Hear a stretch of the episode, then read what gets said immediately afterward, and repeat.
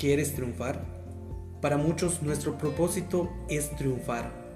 Pero, ¿sabes cuál es la diferencia entre las personas que triunfan y aquellas que sueñan con triunfar? Solo un mínimo porcentaje logra llegar a esa meta. Y es que muchas veces decimos, no voy a poder, hoy creo que será un mal día. Incluso bromeamos que tenemos tanta mala suerte. Y mis amigos no me dejarán mentir, pero ya no más. Recuerda que eres lo que eres por lo que está en tu mente. Si quieres estar bien, si quieres ser mejor persona, cambia lo que está en tu mente. Actúa positivamente y ten cuidado de cómo usar el poder de la autosugestión, porque empezamos fingiendo y terminamos creyendo. Yo por eso a partir de ahora me levanto diciendo, qué hermoso día. Gracias Dios por este amanecer.